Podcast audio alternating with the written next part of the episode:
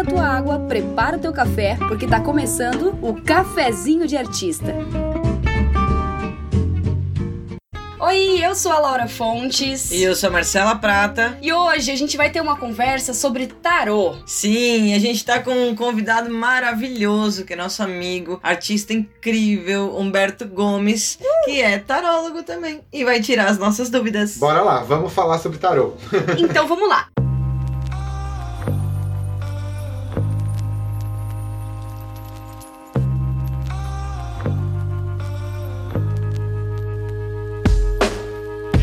Então, pra gente começar, como que o tarô chegou na sua vida, Humberto? Bom, é uma pergunta ótima para começar, porque eu sempre gostei de coisas místicas, assim, sempre investiguei muito, muito tudo isso. Minha avó era benzedeira, né? Eu gosto de contar isso quando me perguntam. Então eu cresci com a minha avó cuidando de erva, cuidando de coisa, benzedora nas pessoas, bruxona mesmo, assim, né?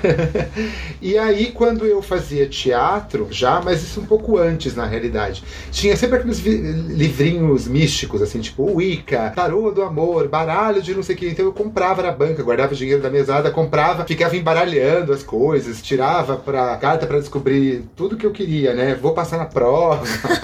Eram essas coisas, assim, meio, meio básicas, assim. Só que a, a, história principal envolve duas amigas minhas muito poderosas, assim, bem bruxonas, lá de São Paulo, que é a Ana Maria e a Fernanda Negrão. A Fernanda Negrão é minha amiga do teatro, conheci ela antes do que a Ana Maria. A Fernanda era muito cética, por incrível que pareça, e economista só que ela estudava um baralho mitológico e aquilo me interessou o assunto, porque inclusive é um dos baralhos que eu leio hoje em dia, e o baralho mitológico porque ele aborda todas as questões da mitologia grega. As cartas são baseadas nos deuses e nas histórias, né, da, da mitologia. E aí a Fernanda e eu começamos a pirar e ela me mostrava algumas coisas. Eu tava meio apaixonadinho naquela época, me encantei muito com a mitologia do Eros e Psique, queria saber dos naipes de copas. Pesquisei, só, não tinha, né, então mais ou menos ali me despertou esse interesse. A Ana Maria é mãe de uma grande amiga minha e ela é terapeuta holística esotérica. Então, tipo, morei com elas um tempo. Quando eu cheguei na casa, a, a primeira vez o que me chamou a atenção era uma pirâmide que tinha no meio da sala. Ah, amo, já amei.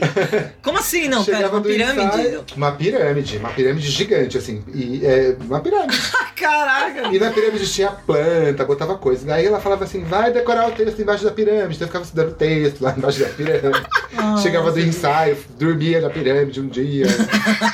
E, e, ela trabalhava com floral, então foi uma porta de entrada. E a, minha amiga, né, a, a, filha dela, era mais, mais cética também. Então ela passava muitos ensinamentos para mim, coisas que eu entendo só hoje que eu falava, nossa, a Ana me falou isso lá atrás. Só que, tipo, eu não tinha com 19 anos essa abertura é, e, e, esse dinamismo. Então eu falava às vezes uma coisa, eu falava, é legal, mas eu não sabia do que ela tava falando.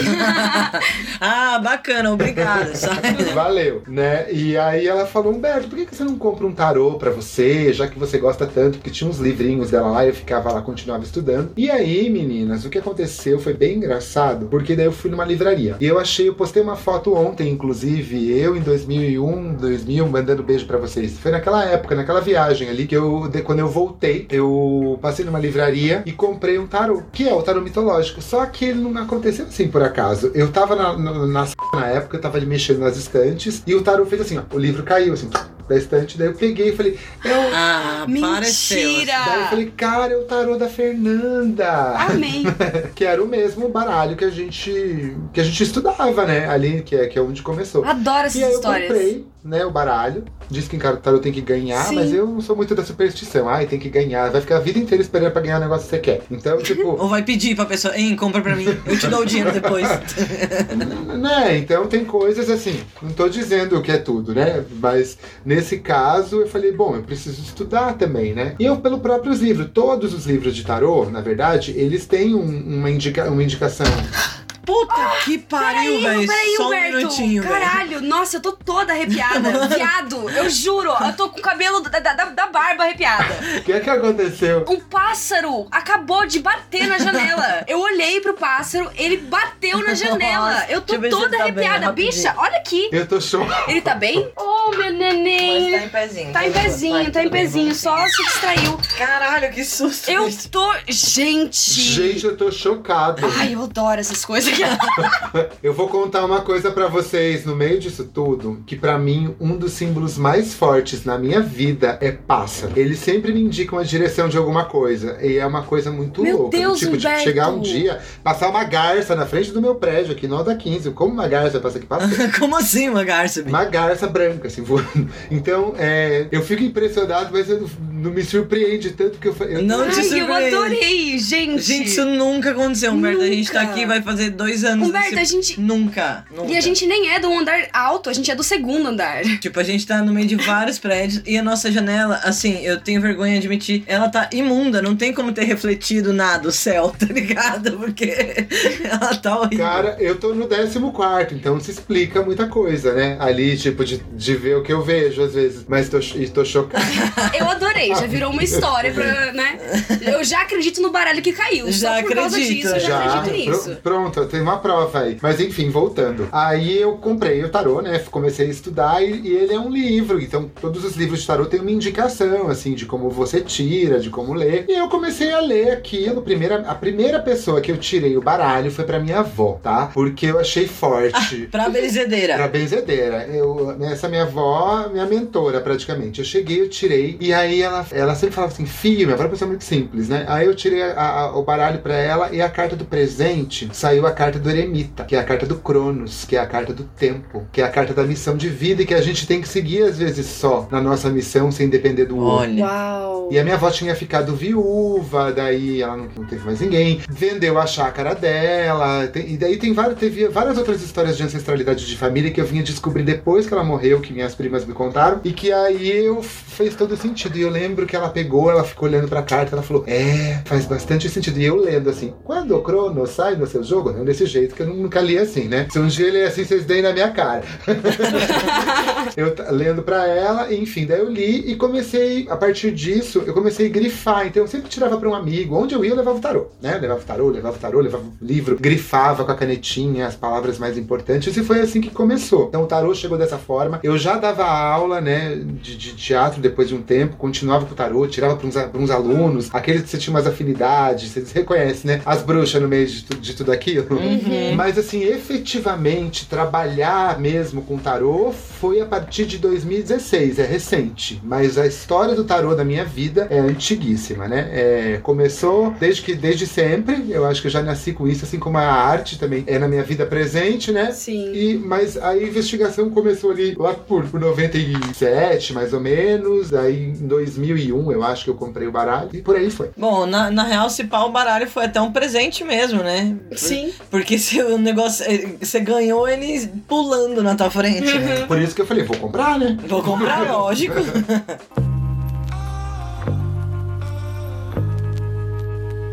E como é que funciona, assim, tipo, as previsões? É tipo, é uma previsão. Ah, você vai ter um filho. A gente vai perguntar umas coisas assim, talvez você dê risada, mas é porque a gente não entende nada. E a gente tá explicando aqui pra um pessoal que também pode ser que não entenda nada. Então, é tipo assim, ah, eu vou ter um filho ano que vem? É assim que funciona? É tipo perguntas e respostas claras? É.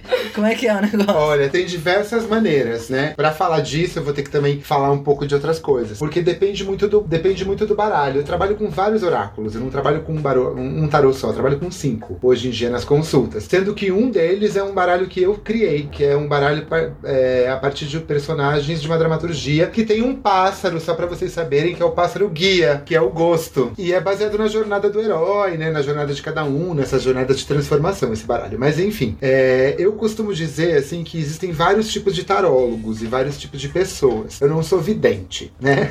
e tem gente que é. Eu tenho uma amiga que ela trabalha com baralho e ela é meio vidente mesmo. Você faz as perguntas, ela traz aquelas informações. O meu baralho, como a de algumas outras pessoas, é, são chamados de baralhos terapêuticos muitas vezes, que não é uma terapia, mas ele é um baralho que ele te ajuda a, te- a dar um norte, né? Então ele vai falar de um aspecto, né, é, de presente, passado e futuro, mas muito assim como você se encontra, como você chegou nesse lugar e como que você pode direcionar para algumas coisas a partir do que da simbologia, né? Então, é, e o desenho dessas cartas, né, vai formando quase como se fosse uma historinha, um desenho animado determinado onde você vai costurando determinadas coisas. Claro que daí, com esse falando do baralho mitológico, que é o que funciona dessa forma, o tarô de Marsella funciona dessa forma, é, nesses né, baralhos mais clássicos, assim. Daí o baralho cigano, por exemplo. O baralho cigano ele é mais de previsão, né? Esse cigano já tem aquela coisa da, que eu aprendi a ler ele assim, não sei como. Eu olhava para aquelas cartas e eu sabia o que, que eu tinha que falar. Intuitivamente. e eu sempre gostei muito da cultura cigana também. Ela me trazia muita curiosidade, né? No baralho cigano é o que eu uso para pergunta, mas eu acho muito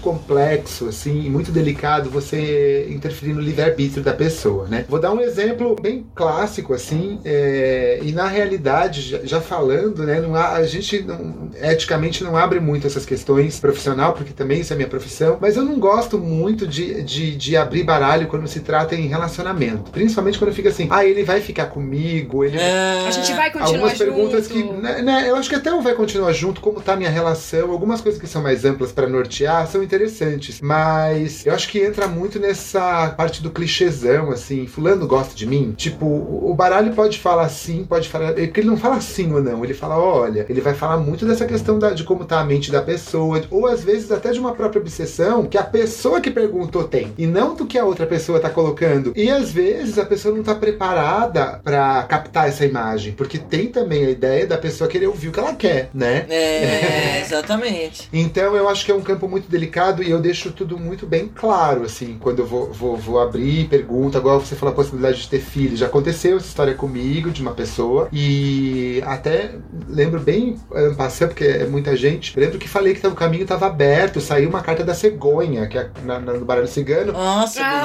Que é a carta da, da, do nascimento, da criança, da, do novo, de várias outras coisas de acordo com o jogo. Mas como a pergunta dela era, era isso, saiu a cegonha, eu falei, fia. Só vai! Tá aberto teu caminho para que isso aconteça, né? Então, é. Mas também tem o tempo do universo, é o tempo das pessoas, né? Não é um milagre que acontece, assim, né? De uma, de, de, de, de uma hora para outra. Não, e outra também, é uma. Gera talvez uma resposta, assim, nesse sentido, gera uma interferência, como você disse, né? No, no livre-arbítrio, e porque. Justamente porque, tipo assim, ah tá, então eu vou engravidar, então, já que eu vou engravidar ano que vem, eu vou escolher que eu vou transar em março, porque eu quero que ele nasça em tal, sabe? Tipo, porque aí a pessoa, não sei, de repente ela acredita tanto que ela vai de fato engravidar no que vem, daí ela deixa de tentar, né? E aí ela escolhe, sei lá, já muda a coisa toda. Pois é. Só que aprendendo isso, que eu também não tô desdenhando, né, de, de, dessa questão, né? Quem sou eu para ficar julgando também a busca de cada um, porque eu também tenho as minhas e algumas podem ser bem rasas no, no olhar do outro, né? Eu acho que a gente tem que ser generoso e não inquisidor. Eu tô dizendo em tipo de trabalho. E aí, eu, por conta da, do tempo, né, e da experiência também que eu fui adquirindo, eu ajudo a pessoa a formular. Eu pego e falo, olha, eu acho que não é bem isso que a gente devia perguntar. Você não acha melhor a gente pensar sobre esse aspecto? Então, eu sempre falo, ó, eu vou te dar várias possibilidades. Pode ser, eu trabalho muito com essa coisa da, da possibilidade. Pode ser que isso aconteça dessa forma, mas pode ser também. Então,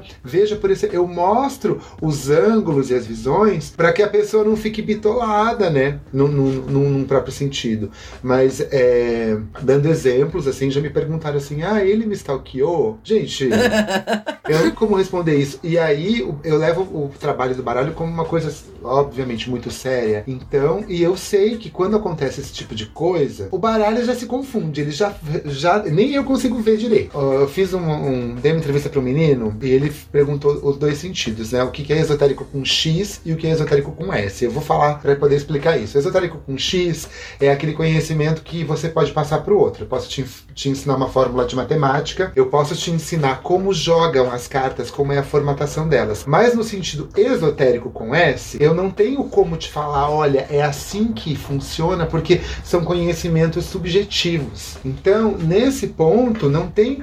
Se a pessoa não tem um acesso também à, sub, à subjetividade, você não tem como ditar um negócio para ela num sentido formatado, né? E aí tua, e tua relação com essas pessoas, por exemplo, com, com quem consulta você, né? É uma coisa mais distante ou é, ou é uma, uma parada assim mais próxima? Tem diferença, né? Com os amigos, eu tenho muitos amigos que, já, que eu já tinha lido antes, eu, amigos que viraram clientes porque não sabiam, porque eu também não contava que eu lia, uhum. porque eu achava, sei lá, eu também tinha um pouco de receio de julgamento, etc e tal, mas isso é uma coisa que eu abstraí. Aí é mais tranquilo. Quando você conhece conhece mais a pessoa, a pessoa se disponibiliza para aquilo, você sabe também onde você quer chegar. Quando é alguém que eu nunca vi na vida, que já aconteceu várias vezes, eu sempre tento deixar a pessoa muito à vontade, na maior parte do tempo. Eu não sou uma pessoa impessoal, vocês sabem disso. Eu não sei ser uma pessoa fria e, inclusive, eu não gosto de frieza, né? então, assim, eu sei, eu pergunto, a primeira pergunta que eu faço quando eu tô vendo a pessoa pela primeira vez, eu falo: Você já leu o tarô antes? Alguém já tirou cartas para você? Ah, pra pessoa. Tem gente que fala, não, é a primeira vez. Daí eu explico todo o funcionamento, explico ah, as coisas. E mesmo para quem já tirou e quer me contar a experiência como foi, para quebrar esse gelo mesmo, assim, sabe? E eu falo para vocês, eu adoro atender gente que eu nunca vi na minha vida. Eu acho interessantíssimo, assim. E daí sempre termina a consulta de um jeito muito bom. Eu, eu, eu gosto, de, eu gosto de me sentir útil para ter auxiliado alguém naquele, naquele estudo, naquela questão, né? E eu acredito que o, o, nesse ponto, a comunicação que o teatro me deu é uma grande ferramenta para que eu articule as palavras, né? Para que eu articule as explicações das coisas ah, e ajude na interpretação. Acho que isso é um plus que eu posso dar dentro do meu trabalho também. Sim, eu tirei tarô uma vez só, que foi com a minha ah. amiga, ela tá aprendendo, e ela tirou bem no, no dia do meu aniversário. Ai, então eu demais. fiz, eu fiz mais ou menos para onde que eu vou, assim, para onde. O que que eu tô fazendo da vida, sabe? É, eu não lembro exatamente o que eu perguntei, mas eu anotei, assim, o que foi dito, quais cartas que eu que tirou. Mas aí uma coisa que me marca é aquela carta da torre, que tá, a torre tá pegando fogo e aí tá pulando da torre, assim. E esse baralho é qual? Eu nem sei. Pode ser o de Marsella, mas por exemplo, no mitológico também tem a torre, mas quem quebra, quem rui a torre no baralho mitológico é o Poseidon. Ele tá com um tridente assim, então essa torre emerge do mar e a torre se destrói. A torre, na realidade, para mim é uma das cartas que, de, de maior transformação que tem, assim, porque, porque ela tem essa ruptura, né? Ela tem essa ruptura para renovar, né? E aí a minha questão é: de quanto em quanto tempo que eu posso tirar tarô? Por exemplo, tirei no meu aniversário, que foi em junho. Tem alguma regra, assim? Quanto tempo eu posso tirar? Eu posso tirar todo dia se eu quiser? Eu tiro uma vez na semana? Como que é? Tem. É, tem uma regra que na realidade eu penso e pelo que eu já conversei com algumas outras pessoas. Vamos supor, eu tiro para mim toda semana. Eu tenho o meu baralho de trabalho e eu tenho o meu baralho de oráculos de orientação, que depois eu explico um pouco como que eu faço esse funcionamento. Mas eu aconselho a pessoa do tipo três em três meses, pelo menos, sabe? Porque tem que ter o tempo das coisas, né? Uhum. É bem essa. Se a, se a gente entra nessa questão energética quântica que a gente discute também, e que, que tá tão em voga ultimamente, né? Mas que as pessoas talvez não tenham tanto acesso, você é, quer alguma coisa, você pede alguma coisa, você tem intenção de alguma coisa. Para um projeto se estruturar, ele tem o tempo da atuação, de fazer com que ele aconteça, e tem o tempo da digestão do, do, do entorno para a maturidade que dele, né, se realizar. E é assim, é, e é assim para mim é a consulta também, né? Tipo, digere aquilo mesmo que, que tá acontecendo, espera um tempo, né? Tem gente que às vezes acha que vai abrir a porta e vai encontrar alguma coisa ali, que, que não é já, né? Às vezes as coisas demoram um tempo. Igual outra parada, assim, que eu acho muito legal, que eu conheci recentemente, uma amiga minha trabalha com isso bem profundamente, que é a constelação familiar, que ela trabalha com essa questão quero do... muito fazer nesse sim. O que, que, é isso? Eu sei bem superficialmente, mas é uma coisa que eu admiro muito. A constelação ela vai trabalhar com a tua ancestralidade, né? Então ela fala que você é fruto de tudo que você é, você é fruto de tudo que veio antes de você. Então você tem que honrar toda a sua família e toda a sua estrutura de raiz que, que antecede a sua existência, porque isso reverbera em você. E tem muitas coisas que ficam intrínsecas ali e que ficam às vezes meio abafadas dentro da própria família e que você reproduz alguns tipos de comportamento que você nem sabe por que, que está fazendo aquilo. É, nem claro. percebe. E ela trabalha com um campo energético, daí tem as leis do dar e tomar, que é você saber se, trabalhar esse 50-50 no mundo. É uma dessas coisas, é bem superficial o que eu tô dizendo, mas se um dia vocês quiserem é, se aprofundar nisso, tem a Fá, a, a, Fátima Nunes, que é uma amiga minha. Posso passar o link para vocês do, do Instagram. Tem uns, daqui de Curitiba. Daqui de Curitiba. Tem uns vídeos ótimos. Bruxona também, minha primeira amiga aqui em Curitiba. Amo. Aí ela é uma pessoa super aberta, disponível, assim, tem um trabalho muito legal. Mas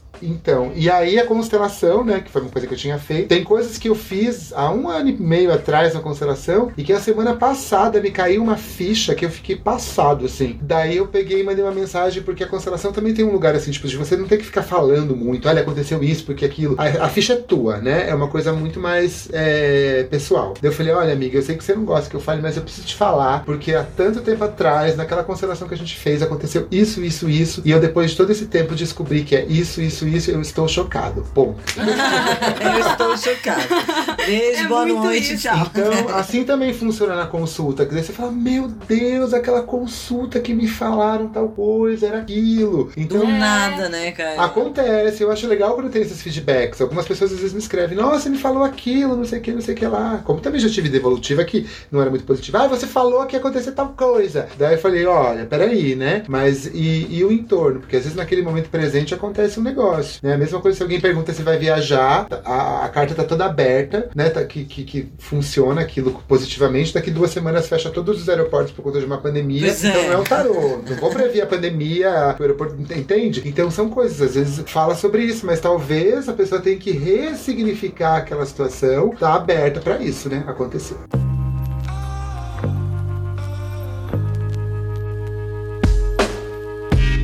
Você acha que você pode adquirir algum karma de algum cliente? Por exemplo, você lidou com algumas coisas que daí pode. Pesada, sei lá. É, que reverbera em você. Isso pode acontecer? Olha, karma não, às vezes, mas você sente quando a pessoa tá pesada, né? Ah, Então, tipo, energia, né? Ainda mais assim, quando eu tava atendendo presencialmente, eu, eu atendo na minha casa, né? Eu não atendi antes. Eu atendi num espaço, mas não funcionou. Mas eu tenho a minha coisa ali, né? Meu, Cantinho. Meus rituaizinhos, minhas coisinhas pra fazer. Principalmente quando você não conhece, né? Você fica meio assim. Mas já aconteceu uma situação de uma cliente chegar aqui com uma lata de cerveja, assim, botar a lata na mesa, com, a- Ah, ah. com as coisas abertas. Aí eu falei, olha, não vai dar, não sei o que. Mas eu senti que aquela energia foi pesada. Então, o que aconteceu? Eu tentava falar pra ela sobre o baralho, o que estava acontecendo, e ela tentava traduzir. Então teve um embate ali energético que foi forte. Daí eu peguei, fechei as cartas e falei, olha, o negócio é o seguinte, é, não, vou- não, não vai rolar. Não vai rolar. Então, é, isso eu tô dando um exemplo real. Mas sim, tem que se proteger. Já aconteceu, você fala assim, nossa, tô esvaído, assim, cansado, não dá. E não só presencial, tá, gente? Online acontece também. Sim. É, isso já, já entra outra, outro questionamento. É, tem alguma diferença de leitura online e presencial? Olha, no começo eu lutei um pouco, relutei pra falar, ah, vou ter que atender online. Agora eu já tenho um tripé, uma mesa que eu já coloco numa posição, já tá tudo resolvido. Ah, já tá equipada. É que eu- é, a gente vai se adequando, né? E, e essa minha amiga também que eu falei, começou a atender online com as coisas de constelação, que me falou,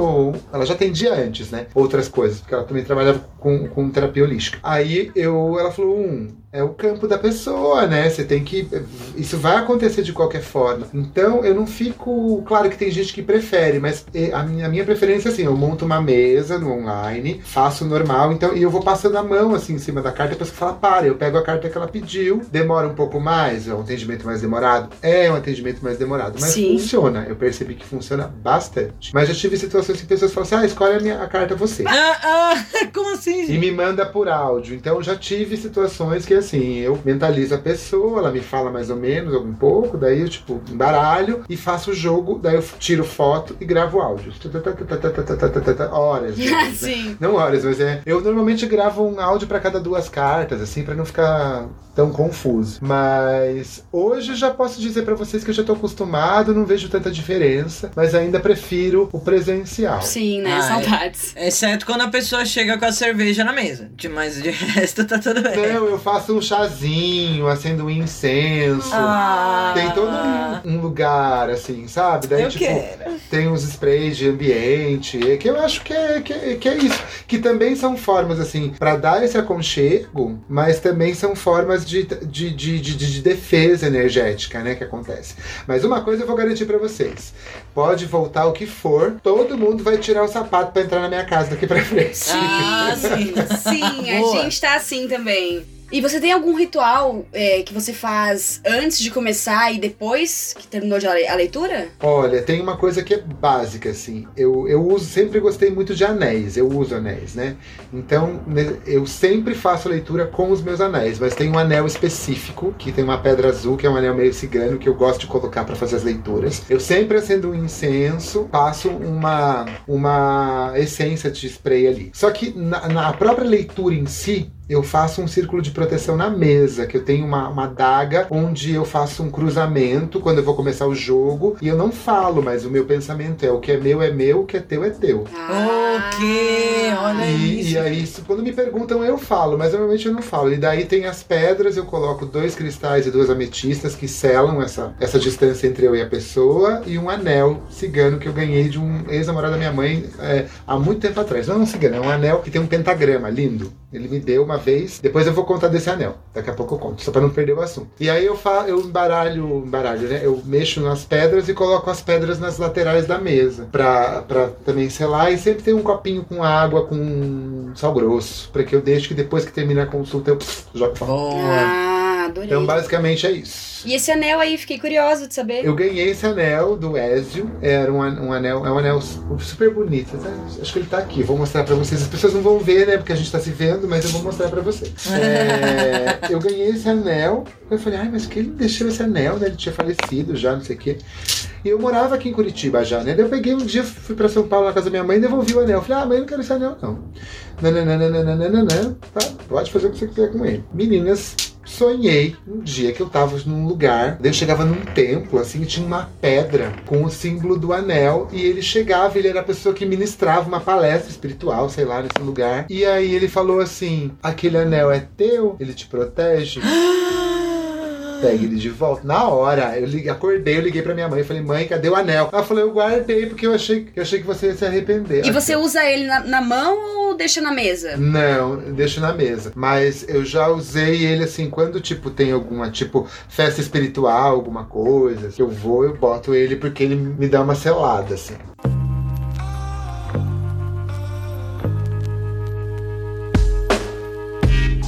Então, Humberto, agora eu quero saber umas histórias meio místicas que você tem, assim, tipo, você tá fazendo um negócio falando sobre energias e bate um pássaro na janela das meninas. Quero saber umas histórias tipo assim, sabe? Sinais. É, eu sempre gostei muito dessa simbologia dos sinais, né? Eu tenho algumas histórias interessantes pra contar sobre isso. Eu acho que eu vou pegar duas, pelo menos, ali, que, que mexeram muito comigo. E uma delas tem a ver com logo que eu comecei a. a, a- a- que logo que eu comprei o tarô, de, né? Que eu falei pra vocês. E que eu comecei a. Eu senti que tinha alguma coisa em mim mudando ali, alguma coisa diferente. E eu morava numa cidade do interior cheia de montanhas. E a nossa diversão sempre era subir nas montanhas, fazer fogueira, tomar um vinho. Tinha um povo que tocava violão. E eu lembro que era um feriado, dia 1 de maio. E eu encontrei um cara que tinha trabalhado comigo, ele era estagiário de uma empresa, que foi o único trabalho que eu tive que não tinha a ver com arte.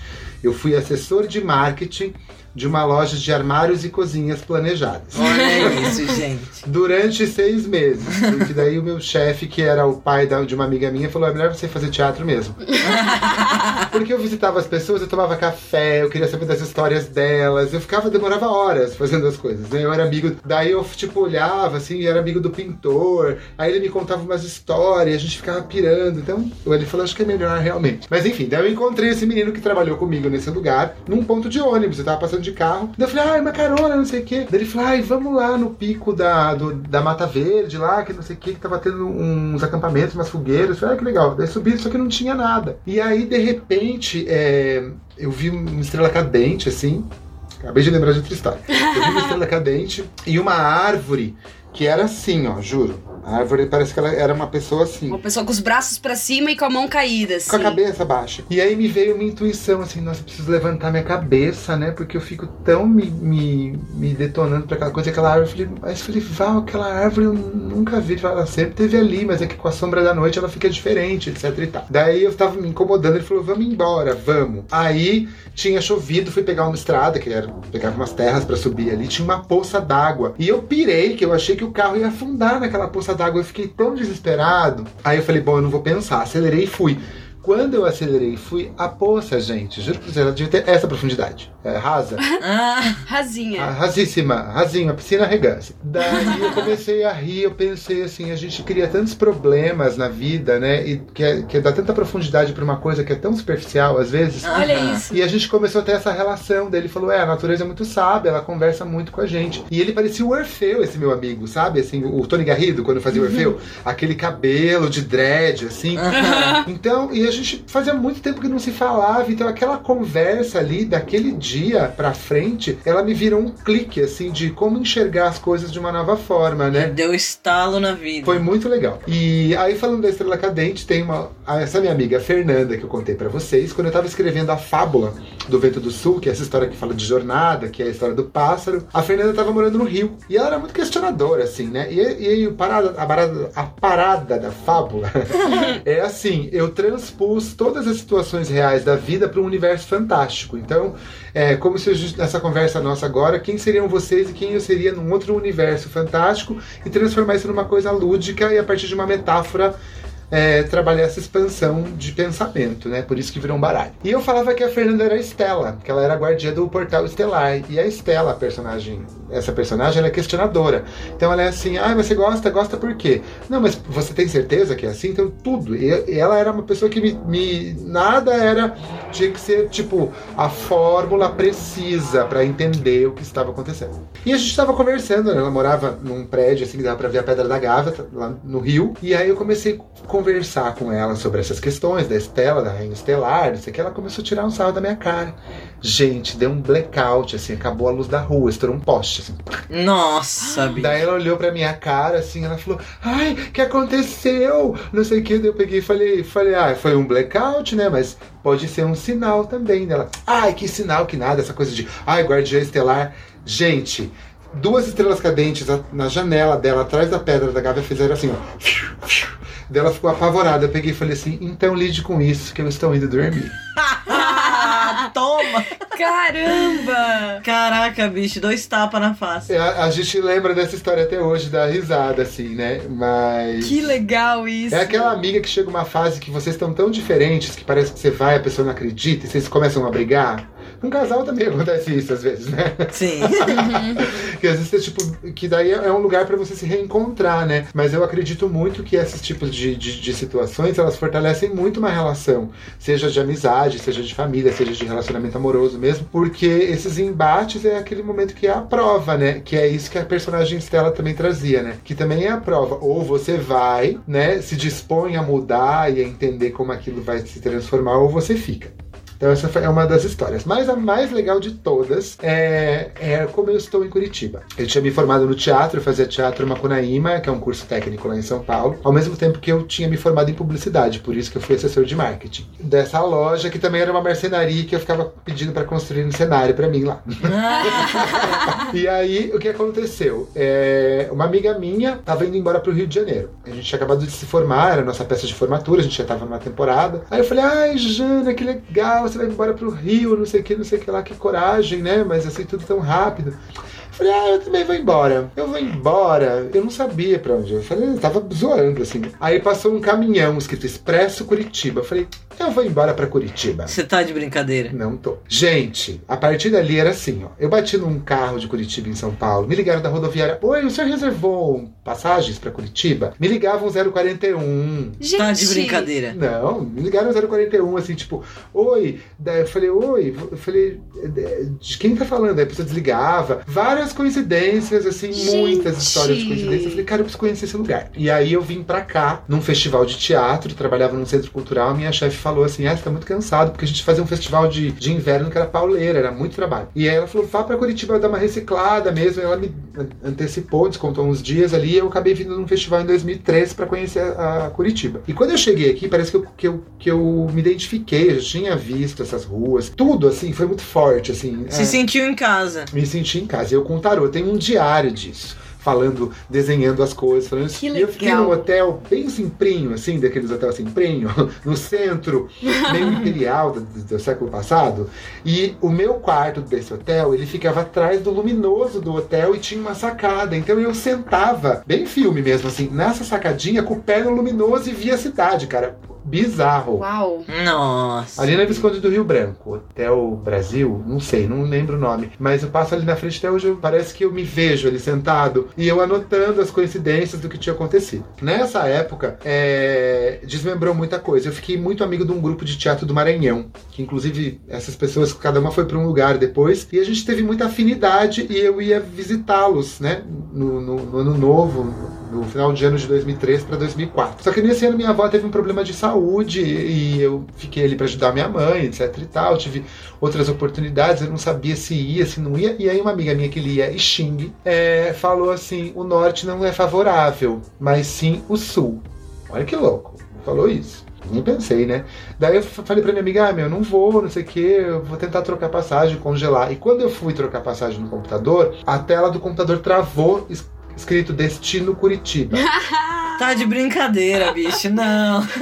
Você vai negar? Não vai negar. Daí eu falei, cara, eu vou trocar minha passagem pro festival do ano que vem, reembolso, dinheiro, não sei o que. Daí eu vim pra cá em 2004 nesse festival e acabei me mudando, né? Eu cheguei, ah, eu já sabia que eu ia me mudar. Eu senti, só, eu só tive que voltar para ter essa certeza. E a outra coincidência que eu fui trabalhar na Cena 1, onde eu trabalhei 15 anos, né? E Cena 1 se escrevia com H-U-M e meu apelido é 1 desde adolescente, né? E aí um amigo meu que tinha sido aluno do Jorge me falou dele e uh, aí foi foi toda uma coincidência que se encaixou e, uh, e aconteceu, né? Casou tudo. Casou tudo. Então, daí foram essa, essas questões questões. E o mais louco depois, só para fechar essa história entre o Maranhão, Curitiba e tudo isso que aconteceu, nós tiramos uma foto no, num evento que a gente foi, não tinha máquina digital né, em 2004, até tinha, né? Mas te revelava as fotos. E nós tiramos uma foto numa peça, acho que foi na pedreira, todos juntos assim ali,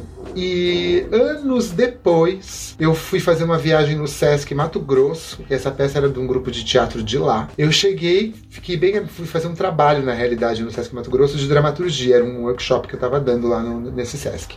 E as meninas que eu fiquei amigo, elas falaram assim: ah, porque o Amauri, Tangará. Daí eu falei, cara, da peça tal, do, do festival, tá, nananana. e esse era o cara que a gente, junto com o grupo do Maranhão, tinha tirado uma foto, a gente ficou conversando horas, e nesse curso era um estudo do texto dele que eu ia fazer no workshop. Cara. Meu Uau! Deus. Bom, não tem como, né? então, é, essa coisa, né? Eu nunca vi Dark, porque tentei começar a assistir Dark agora na, na, na, na coisa, mas eu achei meio pesado, o povo se enforcando, aquele túnel negro, uh -huh. assim, aquela coisa. Falei, eu não tô preparado, preciso de uma coisa mais leve, mas eu sei a parada que deve ser uma, essa parada de tempo e espaço que, que eu gosto. Sim. Mas pelo contexto que seja mais pesado, assim, eu, eu achei melhor não ver nesse momento. Mas eu acredito muito que essas histórias elas têm essa conexão.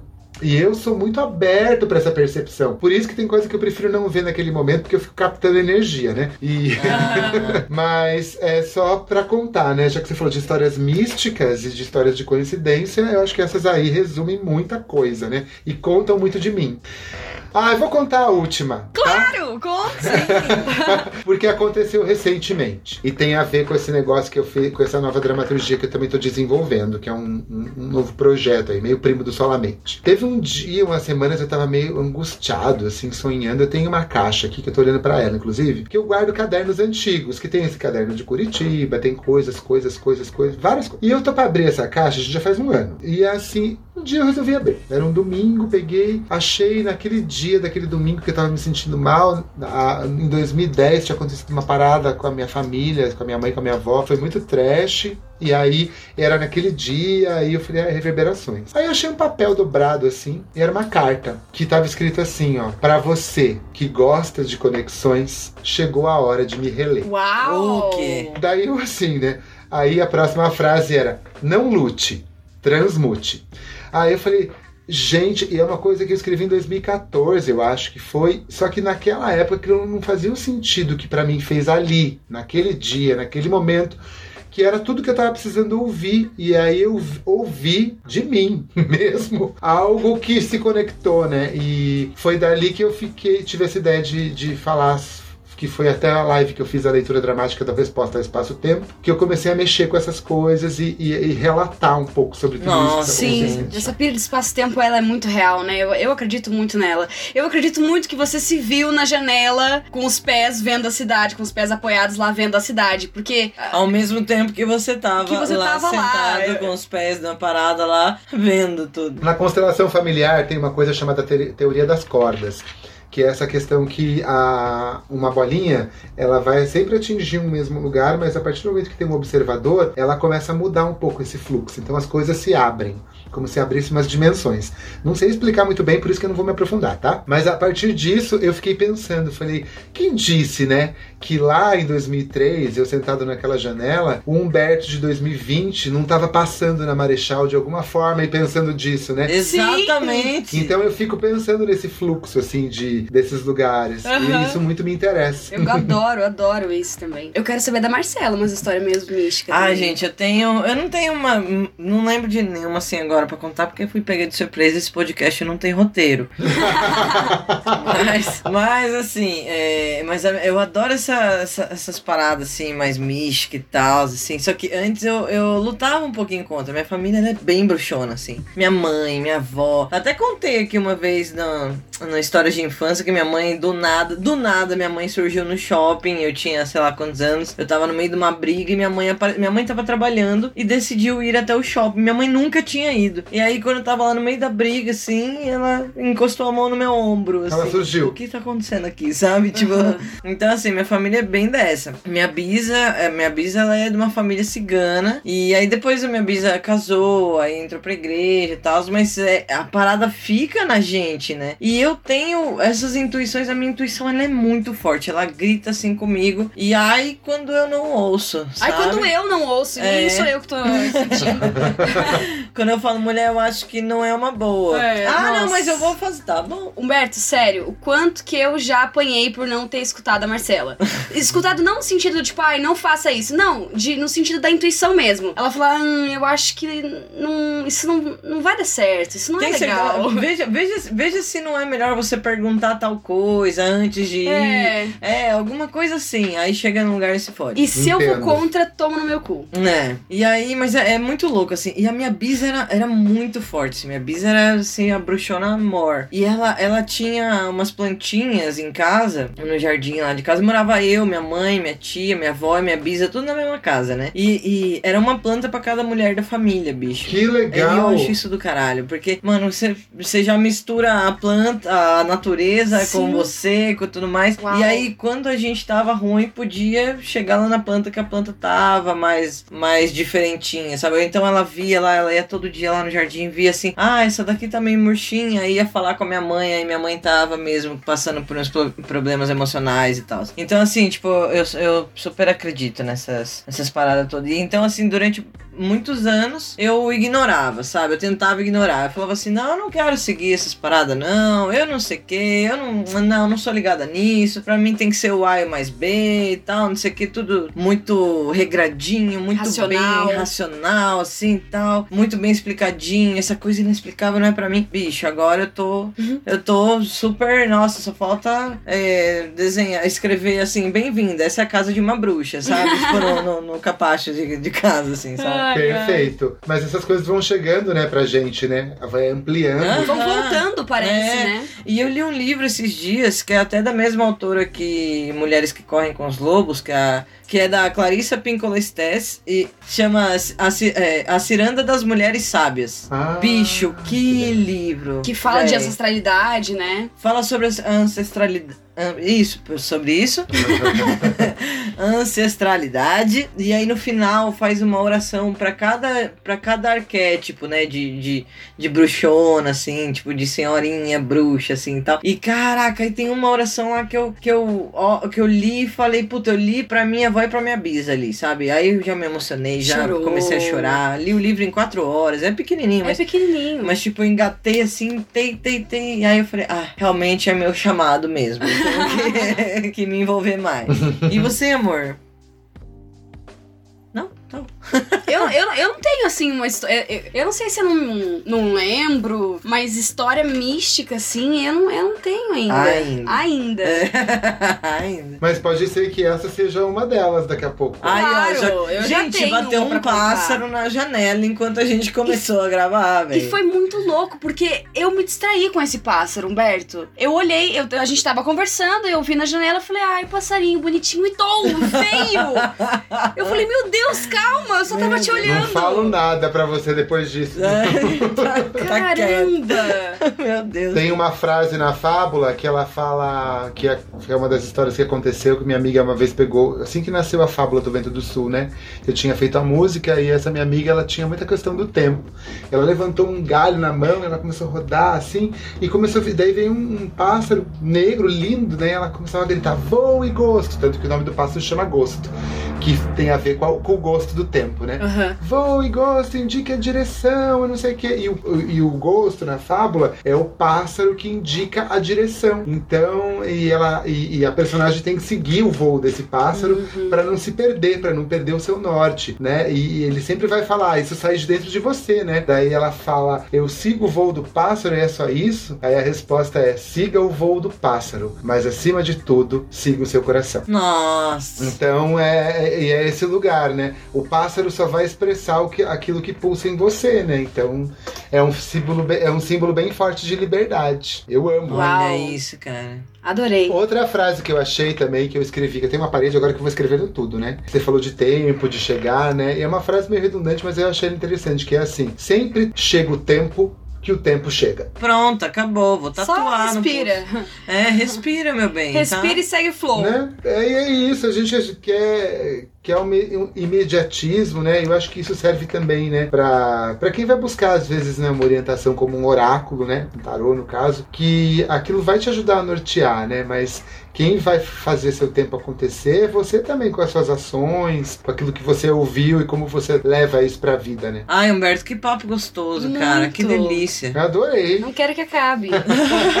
Humberto, meu amor, muito obrigada, cara. Muito obrigada. Se você que tá ouvindo curtiu o papo, quer fazer uma consulta, a gente vai deixar o, o Insta do Humberto marcado aqui. Ele é maravilhoso. E siga o Insta dele, porque tem tanto conteúdo gostoso, até da vida dele mesmo, quando ele tira umas Peças, fotos lives. no sofá, na poltrona. Eu, admi- eu administro três coisas, né? Três contas, na verdade. É o meu Insta pessoal, que agora eu tô tentando focar bem nele. Mas eu tenho um Insta só pra falar do tarô, que é o Cine Tarô. E o Insta da companhia, que é a companhia Ganesh, que eu faço tra- um trabalho de investigação de espaços. Tô fazendo uns trabalhos online também. E é isso, né? Eu tento separar um pouco as E o coisas. seu é arroba um Gomes, Um Gomes. Um Gomes. com H. Com H. A gente vai deixar certinho aqui na descrição. E mais uma vez, muito obrigada. Foi um papo muito gostoso, muito místico. Eu adoro Lindo. isso. Vamos se encontrar mais vezes virtualmente pra gente conversar. E quando tudo isso passar, vamos tomar um cafezinho juntos na sua casa. Vamos, menina. A gente promete tirar o sapato. Pode tirar o sapato, vão ser muito bem-vindas aqui em casa. Eu faço um bolo de cenoura fit que eu aprendi a fazer nessa quarentena. Ah. Vou postar a receita do bolo também. Ah, eu é, um, quero. é um bolo ótimo pra quem gosta de doce, né? Aham. Um beijo pra vocês, Um meninas. beijo. Beijo, querido. obrigada, mano. Tchau, tchau. Galera, essa. Então a gente fica por aqui. Até semana que vem. Tchau. Tchau! Tchau. Este podcast é um oferecimento de Arte em Pauta.